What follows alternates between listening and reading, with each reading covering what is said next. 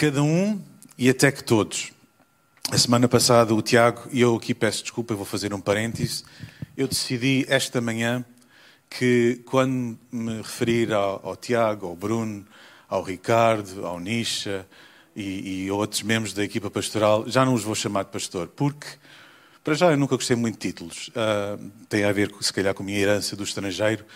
Aqui toda a gente é doutor, Nicolas, não sei se tu sabes, mas aqui basta ter espaciado na faculdade alguns livros, és seu doutor. Estou a brincar, irmãos, com o devido respeito. No Canadá não é bem assim. Quem estuda seis anos na faculdade, e o que é que isso implica? Implica ter estudado pelo menos 12 no ensino normal. Quem faz dois anos de, interna de internato, é assim que se diz? Ah, o que significa ter feito seis anos de, de medicina na faculdade. E quem aprova depois o exame da especialidade e da ordem pode ser seu doutor, ou neste caso, sua doutora, aqui a minha digníssima, linda esposa. Uh, por isso, não vou chamar de pastor Tiago, nem de pastor Ricardo, nem de pastor Bruno. Vai ser o Bruno, o Ricardo, porque acredito, e nós acreditamos, eu sei que este sentimento é comum, que somos uma comunidade de pastores, de homens e mulheres que têm o peso e o desejo por cuidar de pessoas, e isso é ser pastor. Por isso, ou nos chamamos todos de pastores, ou então. Não, pode ser o pastor João, porque pronto, ainda merece aquele, aquele respeito. E há pessoas que não conseguem tratar de outra maneira, por isso eu também vou respeitar isso. Individualidade. Esta é a minha individualidade. Eu escolhi vestir-me desta, manhã, desta maneira hoje porque tem a ver comigo. Não, não é uh, fator uh, de, de, manifestação de santidade, de bondade, de, de qualquer dom de Deus o ter ou não roupa bonita, ter ou não t-shirt ou fato, ter piercing ou, ou, tatuagem ou não, isso é acessório é externo. A nossa individualidade é isso mesmo, é o que nos faz de nós um indivíduo. E eu sou assim, por isso decidi vestir assim. Uh, e nada tem a ver com mais nada do que isso, a minha individualidade. Nesta manhã, pensando na nossa individualidade e no tema cada um e até que todos, é importante recordar que até que todos têm que ser compostos por indivíduos que estão sãos. E vamos abrir a palavra de Deus na passagem que vocês já ouviram a semana passada e vamos ler Efésios no capítulo 4, dos versículos 1 ao 16. Efésios 4, 1 a 16. Peço-vos, portanto, eu, que estou preso por causa do amor do Senhor, que vivam de maneira digna da chamada que receberam Sejam modestos, humildes e pacientes, manifestando assim que se amam uns aos outros. Esforcem-se por conservar a unidade que vem do Espírito. Atenção, que há muita gente que gostava de criar unidade. Isso é errado, é antibíblico, não é do Evangelho. A unidade é o Espírito de Deus que cria, não são ações nossas. O nosso esforço, a nossa dedicação tem que ser em esforçarmos-nos para conservar aquilo que o Espírito já criou, vivendo em paz uns com os outros. Há um só corpo e um só espírito, do mesmo modo que a esperança para a qual fomos chamados é uma só. Existe um único Senhor, uma só fé, um só batismo. Há um só Deus e Pai de todos. Quem? De todos. Esta coisa que alguns dizem que Deus, alguns são filhos de Deus e outros não, não é do Evangelho. Ele é Pai de todos, que está acima de todos e que atua através de todos e em todos. A cada um de nós, a quem?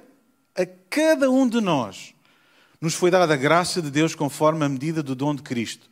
Por isso diz a Sagrada Escritura: ao subir ao céu, levou consigo os que estavam prisioneiros e distribuiu dons aos homens. Ora, o que quer dizer subiu, senão que antes tinha descido ao mais profundo da terra? E esse mesmo que desceu é o que subiu também ao mais alto dos céus para encher o universo com a sua presença. Foi ele quem constituiu uns como apóstolos, outros como profetas, outros como evangelistas, outros como pastores e mestres, com o fim de preparar os santos para o serviço da comunidade, para a edificação do corpo de Cristo. Até que todos, lá está, até que todos cheguemos à unidade da fé e ao pleno conhecimento do Filho de Deus, ao homem adulto, à medida completa da estatura de Cristo. Assim, já não nos comportaremos como crianças que andam ao sabor do vento e das ondas. Não. Não nos deixaremos enganar por artimanhas inventadas pela esperteza daqueles que se armam em mestres, mas proclamando a verdade com amor, cresceremos em todos os sentidos para Cristo, que é a cabeça. É nele que todo o corpo se mantém firme, firmemente unido pelas articulações que o sustentam e de cada uma delas recebe força para ir crescendo em harmonia. E assim completou-se a primeira folha. Eu gosto de imprimir também uh, o texto. Todos fomos formados à imagem e à semelhança de Deus. Mas deixa-me fazer outro parênteses. Não imaginam o quão difícil é partilhar para, para 2, 4, 6, 8, 10, 12, 13 pessoas. É, quando normalmente, não estou a dizer que uma congregação de 13 pessoas não é uma congregação, não é isso que eu estou a dizer. É, estamos habituados a ter aqui, ter-vos aqui e pronto, é, é mais difícil. Todos fomos formados à imagem e à semelhança de Deus. Certo? Se acreditamos nisto, temos que acreditar que todos têm imagem e semelhança de Deus neles. Ah, Paulo, mas como é que tu podes dizer isso se há pedófilos, se há assassinos, se há gente que, maquiavélica que faz tanto mal no mundo? É verdade. Mas se acreditamos no Evangelho, temos que acreditar que todos foram criados com o selo, com a marca de, da imagem e da semelhança de Deus. Então, como é que é possível existir tanto mal nesta sociedade? É simples, basta pensar que se Deus está aqui e eu estou Agora estou a dar trabalho ao pessoal das câmaras. Aqui, estou afastado de Deus. E quanto mais afastado de Deus eu estou, menos se vê, menos se reconhece a imagem e a semelhança de Deus. Enquanto filhos de Deus, aquilo que nos move, aquilo que nos, nos arde dentro do coração é o desejo de nos aproximarmos mais e mais de Cristo para que a imagem de Cristo seja cada vez mais visível em nós e que tenhamos cada vez mais a capacidade de revelar este caráter de Cristo no mundo, no dia a dia. E agora, se estivessem aqui, ouviríamos um grande amém, assim seja. Mas podem dizê-lo aí em casa. Olá, meninos. Não, os nossos estão cá. Graças a Deus, gostam de servir. Então, não existe várias categorias de seres humanos. Somos todos filhos de Deus caídos. Ouçam isto. Somos todos filhos de Deus caídos. Uns redimidos e outros ainda não. E o nosso trabalho, a nossa tarefa, e o nosso peso, e o nosso cansaço é porque ainda todos não foram redimidos. E é esse o nosso objetivo, de espalhar Cristo de tal maneira que eles possam ver a luz e possam ver o amor que existe entre nós e queiram fazer parte e queiram ser redimidos em Cristo também. Então, não existe categorias de seres humanos. Infelizmente, os seres humanos gostam de criar categorias entre eles. Os de primeira, os de segunda, os de terceira, é? os de países desenvolvidos, os G7, o G8, é? o terceiro mundo. Vá-se lá saber o que é isso. Existe um terceiro mundo, andam tanta gente à procura de planetas para onde viver, mas já há três mundos. Não existe categoria de ser humano. E a igreja está chamada para redimir a humanidade para este entendimento. Somos todos filhos de Deus caídos. Nós, graças a Deus, redimidos porque já conhecemos a cruz de Cristo.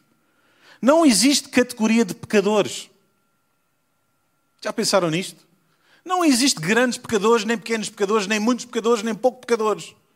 Alguns julgam-se erroneamente à luz do Evangelho, que são mais dignos de, da presença de Deus porque pecam um pouco. De vez em quando apenas dizem uma mentirinha branca.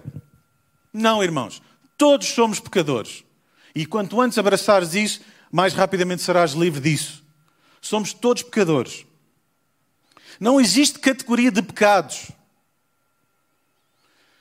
a religião tem-nos ensinado que podemos catalogar o tipo de pecados e, consoante o tipo de pecado, será a nossa punição ou a nossa penitência.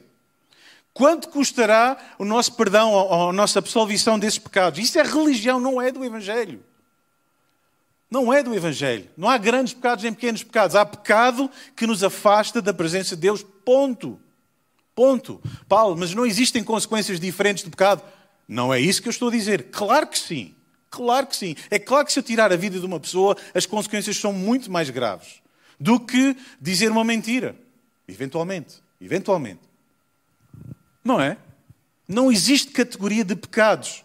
Por isso, nós, Casa da Cidade, não classificamos pessoas. Não falamos de grupos de pessoas. Não falamos de etnias, não falamos de, de, de sexo, nem, nem de, de. Ai, estou tão emocionado que até. Nós falamos da casa, da família. Bem-vindos, pecadores redimidos. Como é que é possível encarar um grupo de pessoas que têm um comportamento X, classificá-los e dizer não tem lugar no Evangelho? Isso não é do Evangelho. Não é do Evangelho. Irmão, irmã, amiga, amiga, escute-me. Se alguém te disse, nem que seja a tua consciência, de que o teu tipo de pecado te afasta mais ou menos do amor de Deus, é mentira. E que no nome de Jesus aceites isso. É mentira.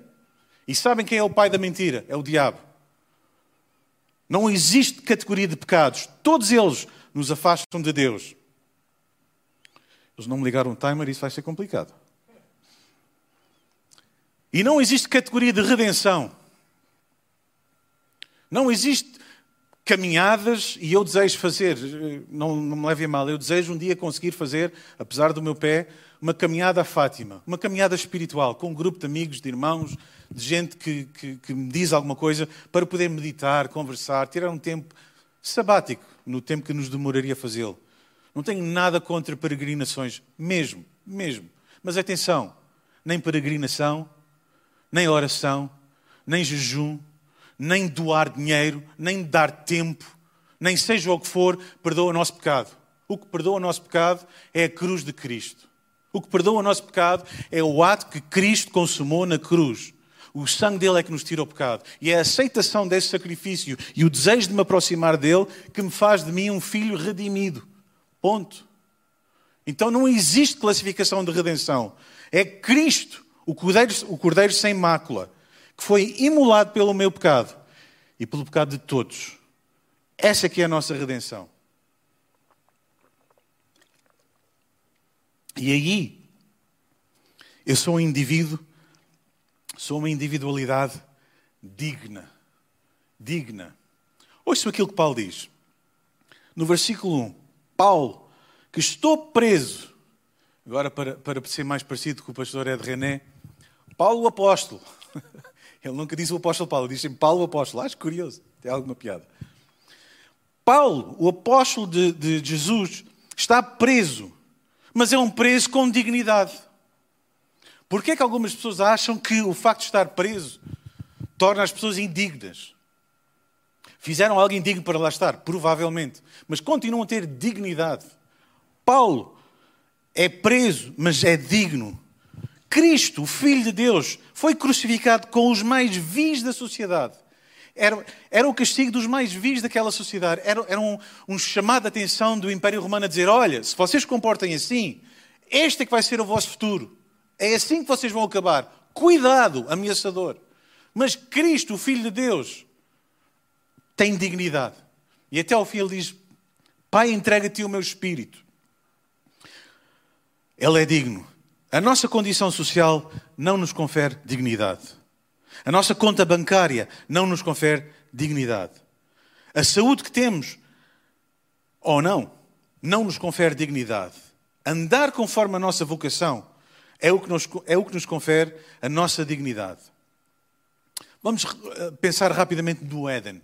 Lembrem-se, nos primeiros três capítulos, quando a criação era perfeita, o que acontece no Éden? Deus, a humanidade e a criação eram um em perfeita unidade e harmonia. É essa a vontade de Deus, ponto. Que Deus, que a humanidade e que a criação sejam uma perfeita unidade e vivam em harmonia. A expulsão do Éden por causa do pecado da humanidade redunda em afastamento da imagem de Deus e afastamento da semelhança de Deus. E cria uma dissonância entre a divindade santa, a humanidade caída e a criação amaldiçoada. Basta olhar para o nosso planeta, dizem que debaixo do mar há impensáveis quantidades de toneladas de plástico no fundo do oceano. Vamos pagar essa fatura. Ai, não brinquem, vamos pagar essa fatura. Basta pensar na pandemia. A criação está condenada, está amaldiçoada. Fruto de quê? Do nosso pecado.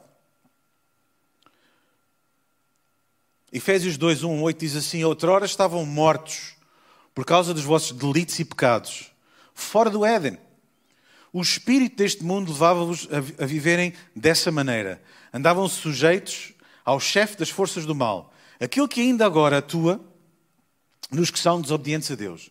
Todos nós, todos nós, estávamos na mesma condição, dominados pelos nossos maus desejos. O que é que nós fazíamos? Obedecíamos esses maus, a esses maus desejos e pensamentos e estávamos naturalmente destinados, com os outros, a receber o castigo de Deus. Mas Deus, mas Deus, e provavelmente este é o meu preferido, mas Deus da Bíblia. Mas Deus interrompe o rumo da nossa história, interrompe o rumo da história da humanidade. Deus, que é rico em misericórdia, mostrou por nós um grande amor. Estando nós mortos por causa dos nossos delitos, Ele deu-nos a vida juntamente com Cristo. É pela Sua graça que somos salvos. Irmãos, se se lembrarem ali naquela parede, esta passagem está lá. Isto tem muito a ver connosco. Pois Deus ressuscitou juntamente com Cristo e com Ele nos fez tomar parte do seu reino celestial. Desta maneira, quis mostrar para sempre a todos os que hão de existir a imensa riqueza dos favores que nos concedeu por meio de Jesus Cristo. Porque é pela sua graça que somos salvos, mediante a fé. E isto não é mérito nosso, é dom de Deus. Não vem das nossas obras, lá está. Ninguém se pode gloriar porque não é do nosso esforço, Tiago. Não é daquilo que nós fazemos, não é por pregar sequer. Aliás, a palavra nos diz que, que há gente que prega, mas que de Deus não tem nada. E isso assusta-me. Isso assusta-me, Nicolas, honestamente. Deus, eu não quero estar nessa condição. Não é nada que nós façamos. E por isso, irmãos que vivem com dificuldade, com tentações, que, que caem vez após vez, lembrem-se disto: não é justo o que não cai. Justo é o que cai e que é cheio do espírito da ressurreição de Cristo e por ele é levantado novamente. E isso é que é ser justo. Eu não estou a dizer que isso significa que possamos viver a vida à Lagardère e fazer o que, nos, o que queremos e o que não queremos, o que não devemos. Não é isso que estamos a dizer. Não é o facto de termos caído que devemos nos sentir condenados. Pelo menos à luz da palavra é isso que eu entendo.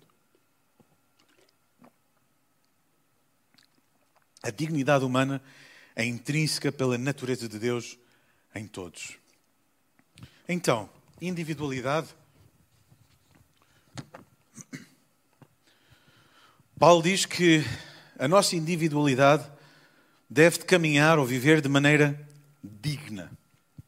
Deve de caminhar ou viver de maneira digna. O que é que significa isto de digno?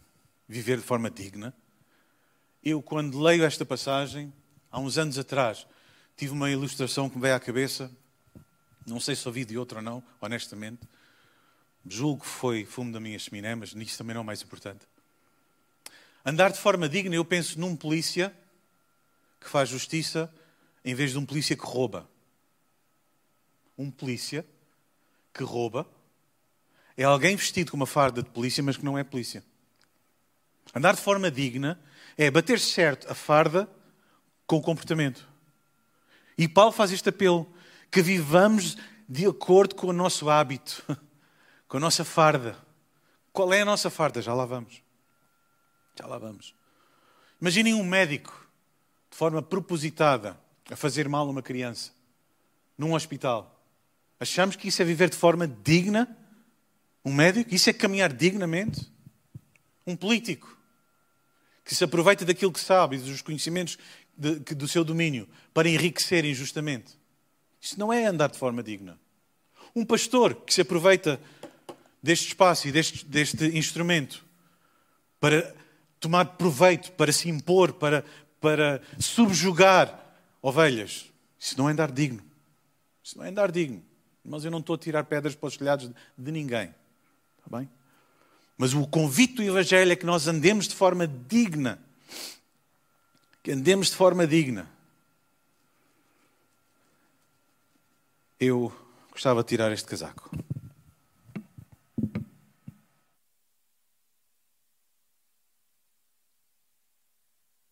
E não sei se se vê aí desde, essa, desde esse ponto de vista este saco horroroso, inestético.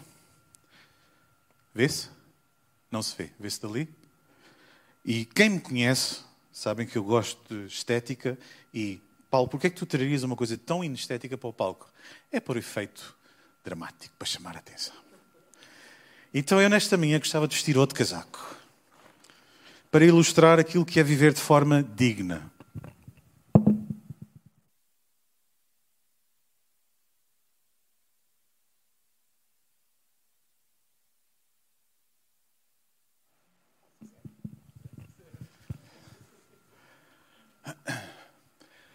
Para quem não sabe, andar com este casaco, e eu vou-me virar para que possam ver o que está cá escrito atrás. Para quem não sabe, caminhar em Lisboa com este casaco e entrar em muitos, mas muitos restaurantes mesmo, significa um mega desconto ou refeição à borla. A sério, eu, eu, eu, não estou, eu não estou a inventar, eu estou a falar daquilo que aquela jovem me conta. Ela não se aproveita disso. É? Andar com este casaco também significa que posso, dentro de um carro amarelinho, que viram alguma vez, a voar no meio da cidade a 140, 170, a 200 na ponte, vasta gama. É, é. Este casaco permite isso. Este casaco tem uma série de privilégios. Aliás, se eu for, se eu for ao supermercado com este casaco hoje, há cá fila espera para mim. E alguns estão a pensar, Paulo, tu fazes isso? Nunca na vida, nunca na vida. Nem a Ana, que é médica, faz isso. Nunca nos aproveitaríamos disso. Mas isso tem a ver com a nossa forma de ser. Mas há uma série de gente que pede bebés emprestados para ir para o supermercado para não esperar na fila. Isso tem a ver com caráter. Eu não quero ter nada a ver com isso. Já viram isso? Eu, eu, pelo menos suspeito. Se calhar não devia pensar mal das pessoas. Mas pronto. O problema é que este casaco implica ter feito 12 anos de ensino básico. Aí, check. Eu fiz. O problema é que este casaco significa ter feito seis anos de faculdade. Bem, eu até tenho seis anos de faculdade, mas não fiz o curso de medicina. Aliás, eu, eu vou começar outra vez na faculdade a fazer uma pós-graduação. Porquê? Porque acho que é importante estudar, acho que é importante aprendermos, acho que é importante desenvolvermos. Jovens, escutem-me, vocês estão em idade perfeita para estudarem. Estudem, aproveitem as oportunidades. Em Portugal é relativamente barato estudar na faculdade. Aproveitem isso por amor do vosso futuro e da nossa sociedade. Porquê? Para ganharem muito dinheiro. Não tem mal, não tem mal, não é, mas não é por isso. É porque quem, quem sabe, quem estudou, quem desenvolveu enquanto pessoa, tem autoridade para falar, não é Marta? Não é? Eu vou ao serviço da Marta, só tenho que estar caladinho. Não é? Quem não sabe, a Marta é cientista, é? investigadora. Eu estou caladinho. Eu vou ao serviço da Ana, que é médica, e eu faço o quê? Olha, quanto muito sirvo uma Coca-Cola e, e ajudo os, os doentes. Mais nada. O resto está caladinho. Isto é uma responsabilidade. Isto significa seis anos de faculdade de medicina dois anos de internato, mais não sei quantos anos de prática, de exames, e este em concreto, mais duas semanas inteiras intensivas de curso de formação, mais 200 horas de atividade supervisionada no, no terreno, para depois ser a, o médico ou a médica que vai naquele tinoni a voar, mas que também pode salvar pessoas, porque senão é uma farsa. Põe-me a mim no serviço do INEM para uma urgência e quanto muito eu oro pela pessoa. Estão a imaginar? E orar é muito bom, é muito importante. Mas orar não faz aquilo que a medicina faz. Ao contrário de alguns religiosos cabeçudos quadrados, peço desculpa, não devia ter dito isso assim. Peço desculpa. Que julgam que orar resolve tudo. Ah, não, a gente ora e o Covid vai-se embora. Pois vai. Isto é uma grande responsabilidade. Por isso, eu não sou digno de andar com este casaco. Irmãos, a vocação com que Deus nos chamou dá-nos a capacidade de viver dignos dessa vocação. Alô? Que ninguém diga, não, eu não tenho condições, não, eu não tenho formação, não, eu sou pecador demais. Que ninguém diga isso. Porque o Espírito de Cristo em nós dá-nos a capacidade de caminhar e viver de forma digna em consonância com, em capacidade de até chegarmos à estrutura do varão perfeito. Eu não estou a dizer que todos somos varões perfeitos, eu não sou, mas estou no caminho, estou no processo. E quero caminhar de forma digna todos os dias. Eu vou me aproximar da Ana sem máscara, não faz mal.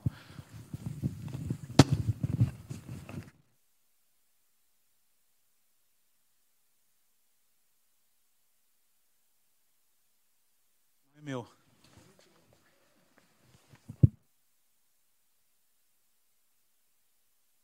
Irmãos, andar de forma digna É isto. Isto é que é ser digno. Somos dignos do chamado Filho de Deus. Porque quando somos, é isto que acontece. É o Pai que nos veste com a roupa da nossa dignidade. Diz: Meu filho, eu sei que tu és pecador. Mas o teu irmão mais velho já pagou o preço. Tu és digno. Caminha nessa dignidade. Paulo, tu és digno. Caminha nessa dignidade. No novo caminho.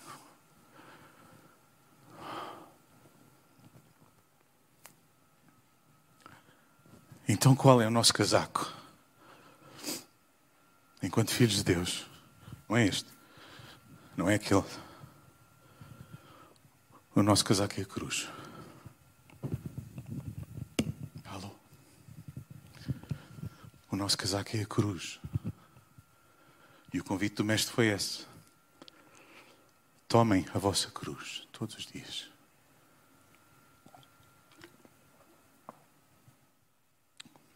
E tem-se falado erroneamente da cruz como um peso, como um fardo. Alguns até brincam e dizem: minha sogra é uma cruz. À luz do Evangelho, isso é uma bênção. À luz do Evangelho, a minha sogra é a cruz. Uma bênção na minha vida. Alguém que me encoraja, alguém que me anima, alguém que, que me demonstra o caminho de Cristo, que é um exemplo. Por não falar dos meus pais, da minha mulher, dos meus filhos, que também são uma bênção e um exemplo. O casaco do cristão é a cruz, não há outro. E não devemos tomá-lo com vergonha nem com ónus de um peso demolidor, mas com uma alegria, a dizer: Senhor, é por esta cruz, aleluia, que eu sou capaz de andar dignamente. E quando eu caio, porque vou cair, hum, sou levantado pelo Espírito de Deus. Romanos 12, 2 diz assim: Não vivam de acordo com as normas deste mundo, mas transformem-se. Trabalho nosso, responsabilidade nossa. Não digas, Senhor, muda-me. Não digas, Senhor, transforma. Transforma-te como? Adquirindo uma nova mentalidade. Como? Pela renovação, pela palavra de Deus na nossa forma de pensar e de agir. Assim diz Paulo compreenderão qual é a vontade de Deus. Aí tanta gente a perguntar: eu não sei qual é a vontade de Deus para mim. Eu não sei qual é o propósito de Deus para a minha vida. Não sabes. Não sabes. A vontade de Deus é isto: é descobrir o que é bom, o que é agradável e o que é perfeito. Paulo diz: não vivam dessa maneira, transformem-se com uma nova mentalidade. E aí vão entender o novo propósito e andarão de forma digna não significa perfeitos, mas dignos. E como eu já disse, o justo não é aquele que não peca, que não cai. É aquele quando cai. Não é se cai, é quando cai. Não é se, é quando. Peca, arrepende-se. E o Espírito perfeito de Cristo ressurreto o levanta, me levanta, te levanta. O que é uma vida digna?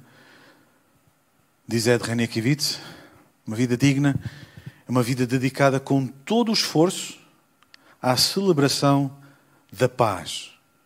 O que é a paz? A paz é a reconciliação do Éden entre Deus, a humanidade e a criação. E a celebração da unidade entre os irmãos. Então, como andar de forma digna? Como é que é possível então andar de forma digna, Paulo? Irmãos, está aqui. Voltemos a Efésios 4, 2. Paulo diz no versículo 2: Ser modesto, ser simpático, ser carinhoso, ser humilde. Não consideres ninguém inferior ou superior a ti. Ninguém. Ser humilde. Reconhece a tua dependência da cruz. Ser humilde. Ser paciente. e demonstre amor uns para com os outros. Esta é a forma de caminharmos dignamente. E é desta maneira que a minha individualidade tem utilidade no corpo. E o corpo crescerá e irá desenvolver-se Cada vez mais. Porquê? Porque há cada vez mais pessoas, homens e mulheres, a quererem desenvolver e a caminhar em dignidade. Em Cristo e com Cristo e por Cristo. O que fazer? Ser modesto, ser humilde, ser paciente e só isto daria quantas, quantas celebrações. Amando-nos uns aos outros. Irmãos, não é possível ter uma comunidade digna, não é possível ter uma comunidade saudável se não houver individualidades dignos e saudáveis. É fácil demais culpar os outros.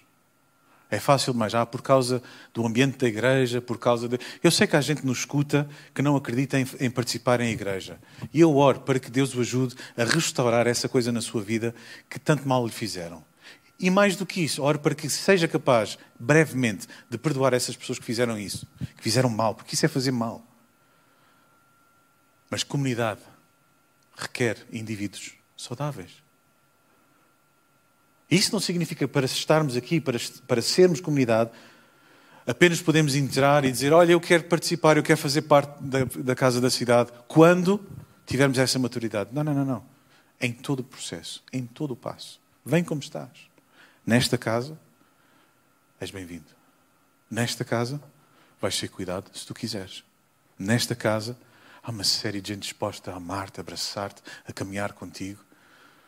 Já disse várias vezes esta semana a algumas pessoas, fruto de muitas conversas. Eu senti no, início do sabático do pastor João, chamei-lhe pastor, eu senti no início do sabático um peso tremendo por não perder ninguém. Tiago, eu estou disposto a rasgar o meu coração aos pedacinhos e a reparti-lo com aqueles de quem eu sei, para que não se percam. Para que não se percam. Eu não estou a dizer que o pastor João é, é, é fonte de salvação para ninguém. Não é isso que eu estou a dizer. Não é isso que eu estou a dizer. Mas que é uma força aglutinadora e consensual? É ou não? Não é preciso andar na faculdade à noite para perceber isso. É isso, mas nós estamos nessa.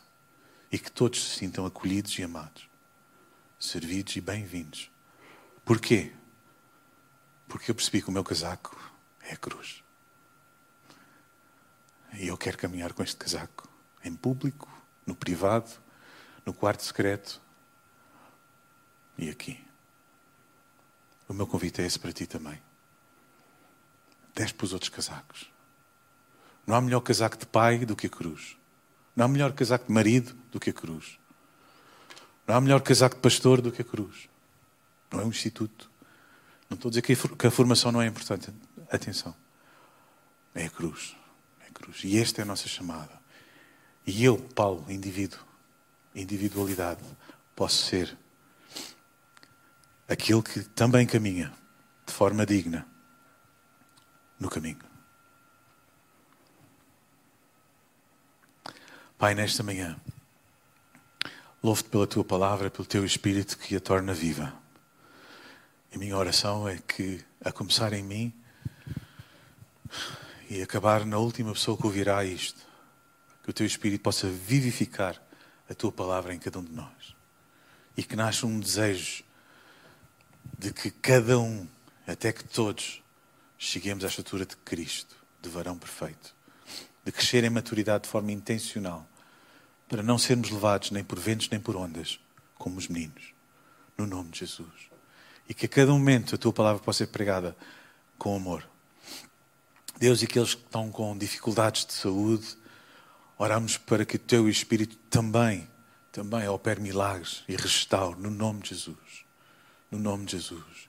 E lembramos, Deus, os nossos governantes, as equipas médicas, os profissionais que, que nos servem. Senhor, dá-lhes graça, capacidade, sabedoria, ó oh Deus, entendimento para gerir da melhor maneira, para bem do povo. No nome de Jesus.